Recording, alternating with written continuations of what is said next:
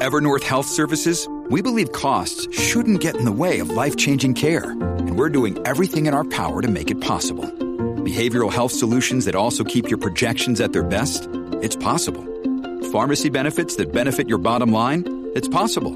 Complex specialty care that cares about your ROI? It's possible. Because we're already doing it. All while saving businesses billions. That's Wonder made possible. Learn more at evernorth.com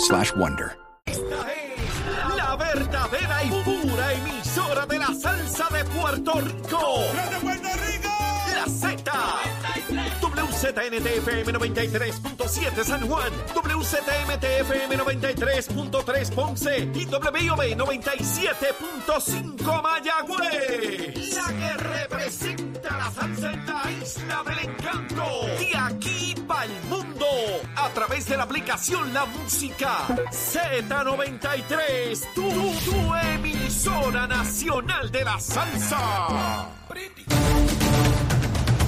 Y de regreso, comenzando nuestra segura, segunda hora aquí en Nación Z Nacional a través de Z93, la emisora nacional de la salsa, la aplicación La Música y nuestra página de Facebook de Nación Z. Tal como les planteé, vamos a tener una conversación con el ingeniero Francisco Berríos, encargado de la oficina que tiene que ver, supervisar todo lo relacionado a la reconstrucción del sistema eléctrico de Puerto Rico. Francisco, saludo, buen día. Buenos días, Leo. Buenos días a toda tu audiencia. Saludos. Un placer tenerte con nosotros en el programa. Quise tenerte y agradezco tu participación porque ayer tuve la oportunidad de ver a través de las redes sociales tu comparecencia junto al gobernador de Puerto Rico y directivos de la Autoridad de Energía Eléctrica visitando las plantas y encaminando el proceso de cara a lo que debe ser la transición de la Autoridad de Energía Eléctrica a la compañía Genera ahora el primero de julio. Quiero que, en primer lugar, nos digas en qué consistió esas visitas en el día de ayer. Pues mira, Leo, eh, específicamente eh, la visita de ayer eh, fue a lo que son las facilidades de los generadores temporeros que el gobierno federal nos está respaldando. Nos ha dado eh, 350 megavatios, 150 en Palo Seco, 200 megavatios que se están instalando en, en la Central San Juan.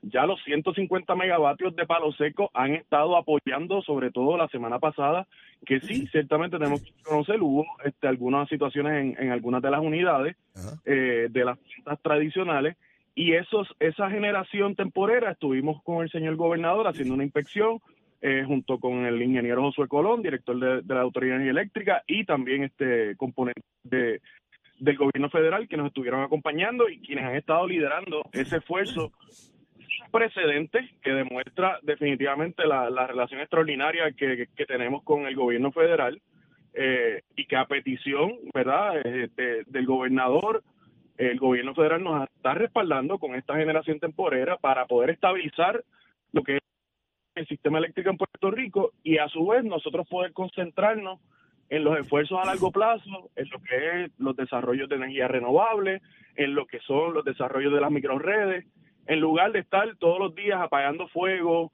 eh, que está eh, una unidad por aquí, otra por allá, y sabemos obviamente que tenemos que hacer una transición y precisamente eh, el gobierno federal nos está respaldando para poder enfocarnos y poder todos los esfuerzos hacia eso, hacia esos proyectos de, de energía renovable que a largo plazo obviamente es lo que nos va a llevar a poder este, tener una energía más limpia, más confiable, más sustentable. Eh, ¿Cuántos generadores de, de- nos prestó FEMA? ¿Cu- ¿Cuántos tenemos en la actualidad?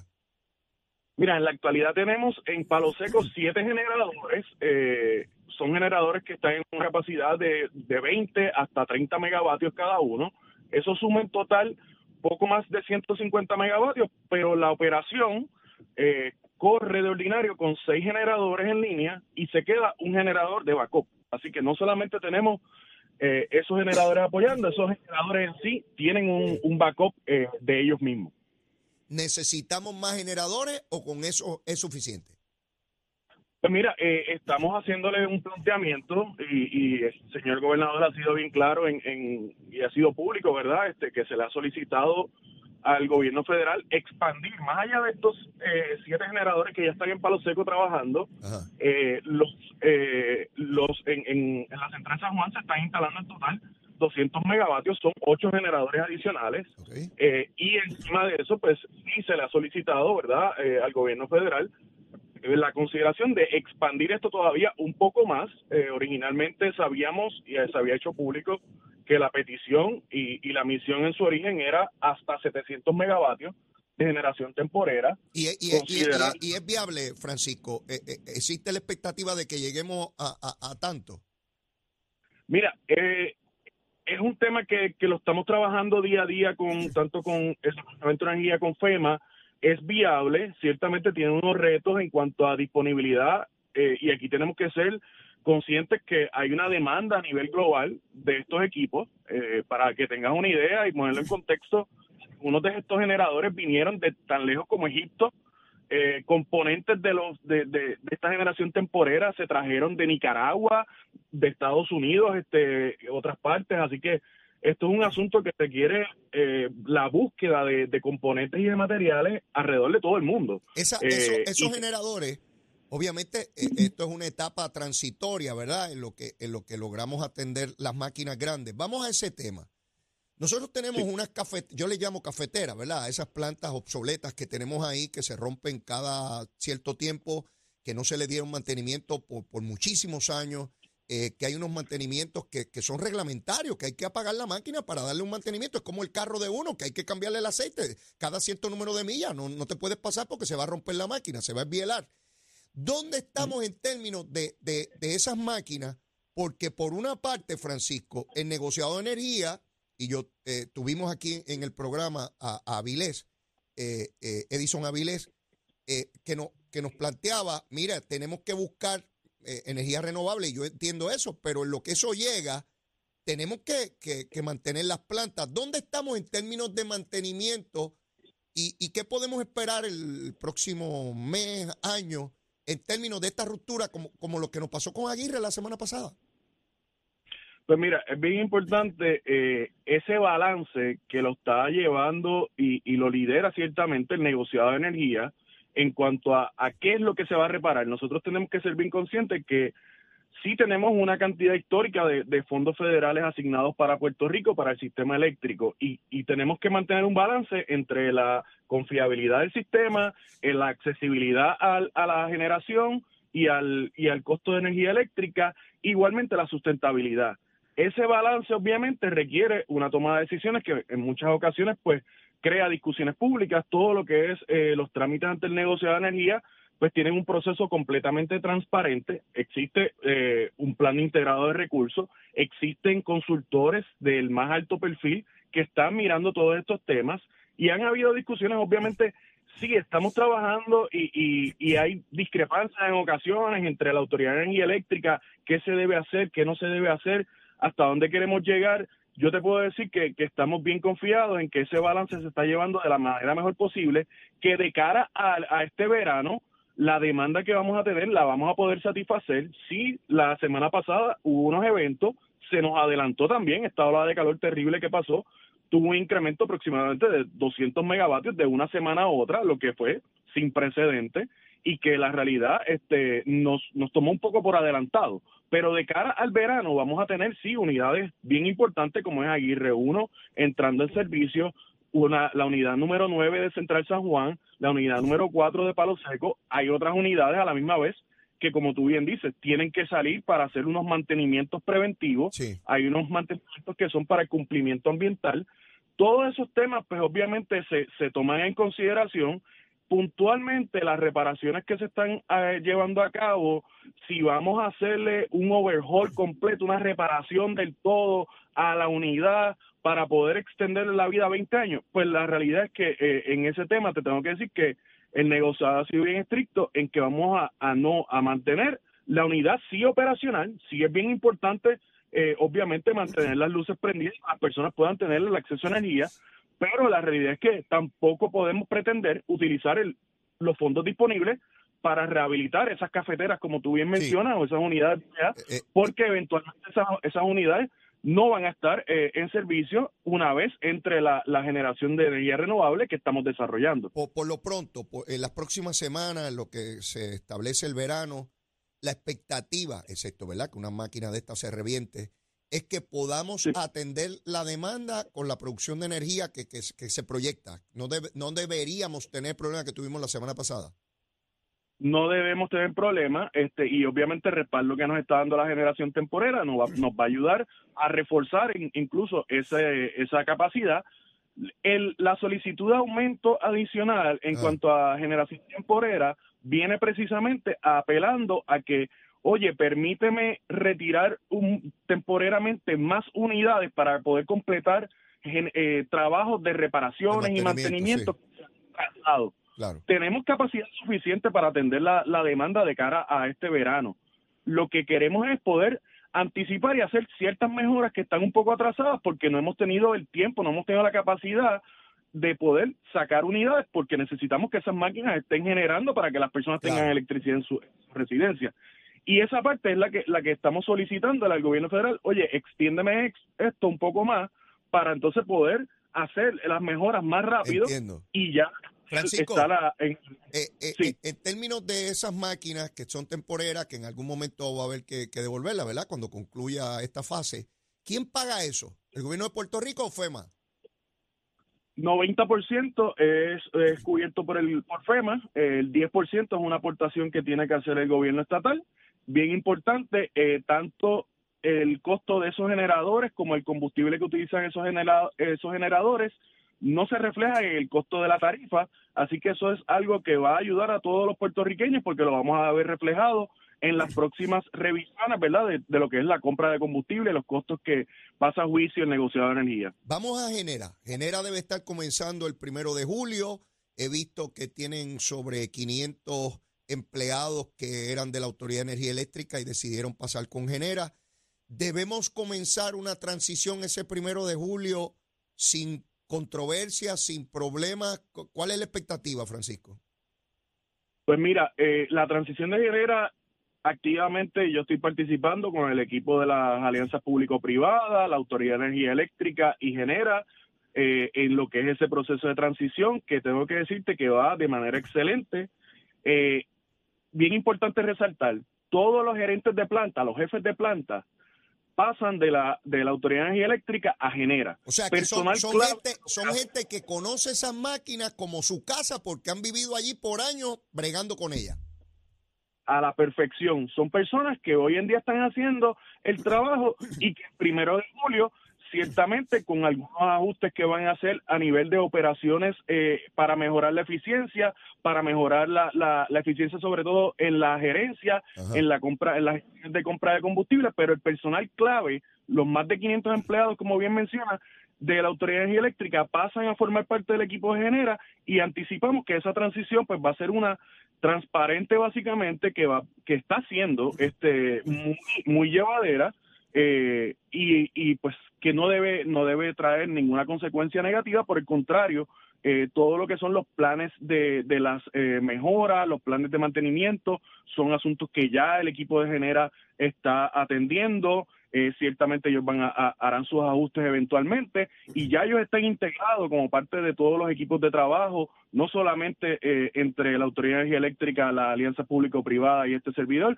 sino también en lo que son las reuniones con el gobierno federal para el uso de los fondos FEMA, lo que son este, las gestiones con el equipo de COR3, para asegurarnos que haya una transición que continúe, ¿verdad? Todos los esfuerzos que ya ha iniciado la Autoridad de Energía Eléctrica en cuanto a las reparaciones que se están llevando a em- cabo. los empleados que no pasaron a Genera, ¿a dónde van a ir? Pues mira, eh, existe el, el, plan de, transición de los empleados a, diferentes entidades de gobierno. El Departamento de Recursos Naturales es uno de los que tiene mayor necesidad. Se llevó a cabo un ejercicio liderado por la OATRH, donde participó también el equipo de AFAF y las alianzas público-privadas para identificar cuáles eran las necesidades de las diferentes agencias de gobierno. Sabemos que hay un asunto de, hay unos retos dentro del gobierno en cuanto a reclutamiento y pues se ha destacado personal para asegurarnos apoyar esas agencias eh, específicamente que tienen mayor necesidad, como recursos naturales, entre otras. Hay, hay personas que, que, que no conocen, me he encontrado muchas personas que, piensan que una vez salió la UTIER eh, por la entrada de, Luma en el área de distribución, ahora hablando, eh, que, no están unionados. Y lo cierto es que sus empleados tienen una unión. No es la UTIER, pero tienen una unión que, los agrupa y, los representa. En el caso de los empleados y el grupo de trabajo de Genera, de igual manera hay una unión que los representa. En el caso de Genera, al momento eh, no existe una unión que los esté representando. Sí, eh, sabemos que ha habido conversaciones entre la International Brotherhood eh, Energy Workers, que es la unión que está representando los empleados de Luma, con la gerencia de, Genera.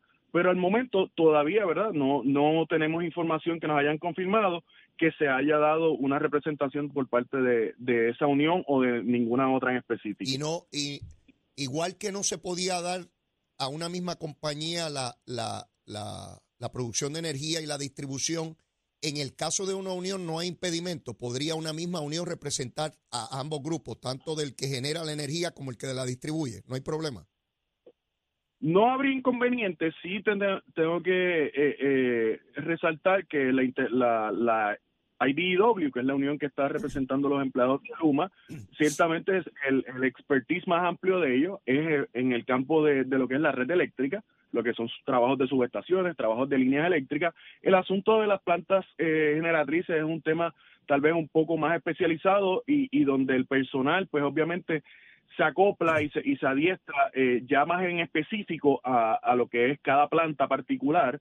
Así que no, no estoy tan seguro, ¿verdad?, eh, que haya esa, esa, se vaya a concretar ese, ese traspaso a que haya una representación de la Unión. El contrato de Luma es a 15 años y el de Genera a 10 años. ¿Me equivoco?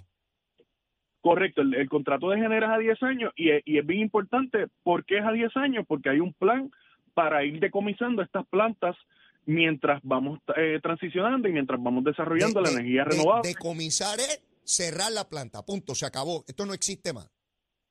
Correcto. Eh, en, de aquí a 10 años, todas esas plantas eh, es el plan, ¿verdad? Que, que se puedan eliminar y que se puedan reemplazar por energía moderna, por energía renovable, que nos dé la capacidad que hoy en día proveen esas plantas. ¿Por dónde, Obviamente, por, dónde vamos? vamos ahí. El plan es el pues siguiente, el contrato es 10 años. En 10 años esas plantas ya no van a estar ahí quemando combustible, quemando petróleo, que es caro, que es contaminante, que sube y baja según los árabes le dé la gana y vamos a energía renovable. ¿Qué se supone que esté construido entonces del año 10 al año 15? ¿Qué, qué, qué es lo que debe haber aquí en Puerto Rico?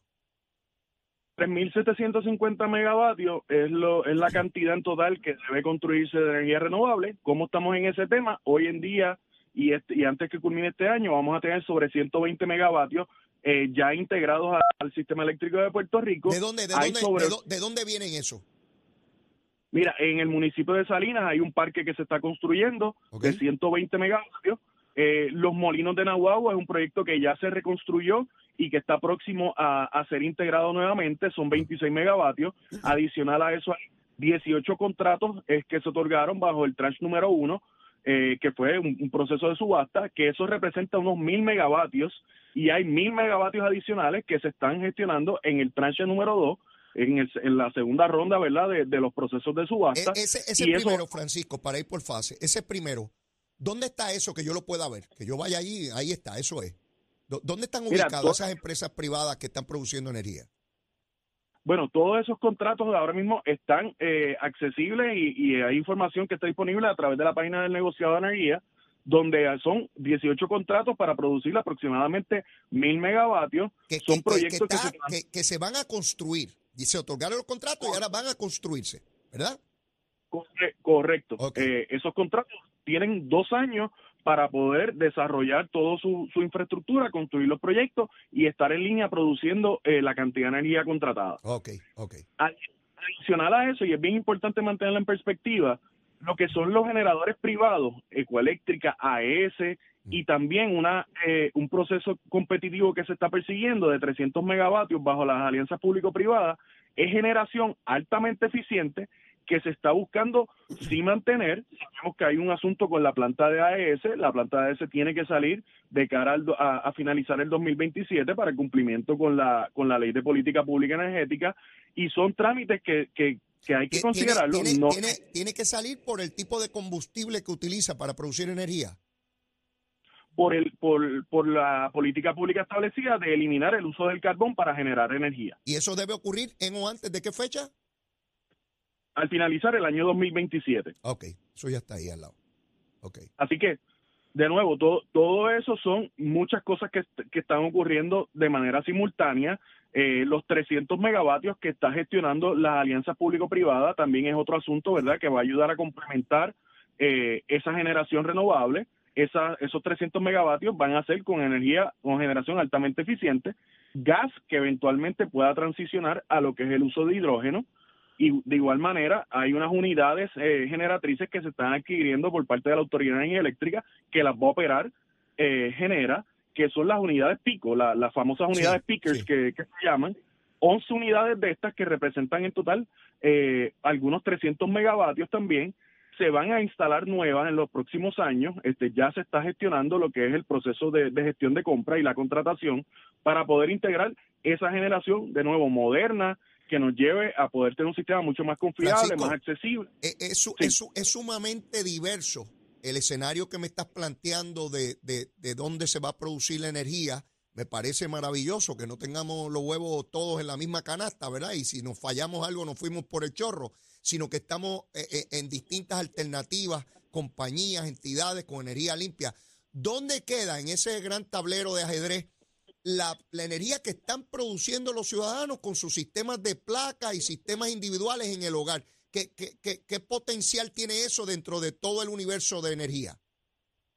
Definitivo, bien importante. Hoy en día, más de 80 mil residencias en Puerto Rico tienen sistemas solares instalados en sus techos que ciertamente están aportando y están siendo, siendo parte de lo que es el proceso de generación de energía para todos los puertorriqueños, para el sistema eléctrico en total. Toda esta generación moderna, todo lo que es la generación renovable a gran escala, es bien importante que ocurra para que pueda interactuar con lo que es la generación renovable que está ocurriendo en los techos de las residencias. Esas unidades que tenemos ahora mismo no tienen la flexibilidad, es decir, no las podemos apagar durante el día donde tenemos energía renovable para entonces prenderlas en la noche. ¿Por qué? Porque tienen la, la, gran mayoría de ellas tienen unas horas de, arranque de 8 y hasta más horas y por lo tanto pues no tenemos esa capacidad de prender y apagar. Con esta generación moderna que nos estamos moviendo, sí vamos a tener esa capacidad de poder seguir integrando esa, esa generación renovable distribuida, que es parte de lo que se busca, ¿verdad? En el cambio, en lo que es la transformación energética, que es distribuir lo que es toda la generación, no concentrarnos en lo que son las plantas viejas, el sistema verdad centralizado que había antes. Eso se complementa también, Leo, y bien importante, con lo que son proyectos de gran envergadura como la microred de centro médico. Estamos hablando que tiene una capacidad de generación de más de 20 megavatios para suplir a lo que es el complejo de centro médico. Eso se complementa con la microred de Vieques y Culebra, que va a tener capacidad de energía renovable separada de los procesos que ya mencionado para poder este, producir toda la energía que consumen los viequenses, los culebrenses, y va a tener un sistema de baterías combinado también con un sistema de generación de backup y a la misma vez eso va a estar interconectado a la, a la red eléctrica del de resto de la isla. Excelente. Así que excelente. Mira, Francisco, no, no, eh, lamentablemente se, se, me acaba el tiempo. Agradezco muchísimo tu participación. En un momento futuro te, te volveré a llamar para que sigamos esta conversación porque esto no se debate públicamente, la gente no conoce el detalle de todo lo que está ocurriendo a la vez, de cómo se está moviendo este asunto para que finalmente el pueblo de Puerto Rico tenga energía eficiente, barata, constante y que nos movamos energía limpia eh, para el ambiente. Y, nos has hecho una descripción eh, eh, extraordinaria de lo que está ocurriendo. Así que te agradezco mucho tu participación, Francisco. Muchas gracias. Excelente trabajo. Leo. Bueno, buenos días a todos. Saludos. Ya escucharon a Francisco Berrío, el ingeniero. Miren todo lo que está ocurriendo aquí. Que la prensa no nos da cuenta de eso, no nos da cuenta. Parecería ser que es que vamos a morir con el petróleo y nuestros hijos, nietos y bisnietos y hasta los chornos. No, no, no. Mire, aquí se están moviendo muchísimas alternativas para producir esa energía, que por cierto, hay una situación ahora porque muchas personas han detenido la compra de placas solares eh, esperando ayuda, ayudas federales y no todo el mundo cualifica para esa ayuda y es una cosa que es un poco contradictoria ahí, espero que se solucione, porque el que tenga la capacidad económica para así hacerlo debe lograr esa autonomía energética y por supuesto energía limpia. Mire, después de la pausa viene Joel Pisa el jefe de la autoridad de los puertos. Vamos a tener una conversación extraordinaria con él. No se la pueden perder. Llévatela, chero. Buenos días, Puerto Rico. Soy Manuel Pacheco Rivera con el informe sobre el tránsito. A esta hora de la mañana ya ha comenzado a reducir el tapón en algunas de las carreteras principales del área metro. Sin embargo, la autopista José de Diego se mantiene congestionada desde Bucanán hasta la vía de Atorrey en la salida hacia el Expreso Las Américas. Igualmente la carretera número 2 en el cruce de la Virgencita y en Candelaria, como es habitual, y más adelante entre Santa Rosa y Caparra.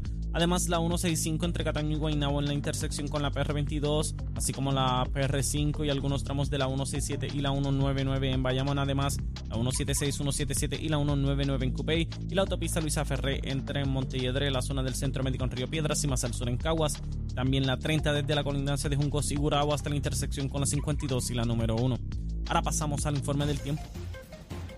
El Servicio Nacional de Meteorología pronostica para hoy un día caluroso entre soleado a parcialmente nublado con 10% de probabilidad de lluvia en horas de la mañana y llegada la tarde aumentará a un 17%. En la noche se espera que aumente a un 25%. Los vientos estarán del este de hasta 17 millas por hora. Las temperaturas máximas estarán en los altos 80 grados en las zonas montañosas y los medios 90 grados en las zonas urbanas y costeras con el índice de calor superando los 110 grados, por lo que se sostiene la advertencia de calor excesivo para el norte de la isla desde las 10 de la mañana hasta las 5 de la tarde. Para los bañistas y navegantes sepa que en las aguas locales se espera oleaje de 5 a 6 pies con vientos de hasta 20 nudos. Hasta aquí el tiempo les informó a Emanuel Pacheco Rivera. Yo les espero en mi próxima intervención aquí en Nación Z Nacional, que usted sintoniza por la emisora nacional de la salsa Z93.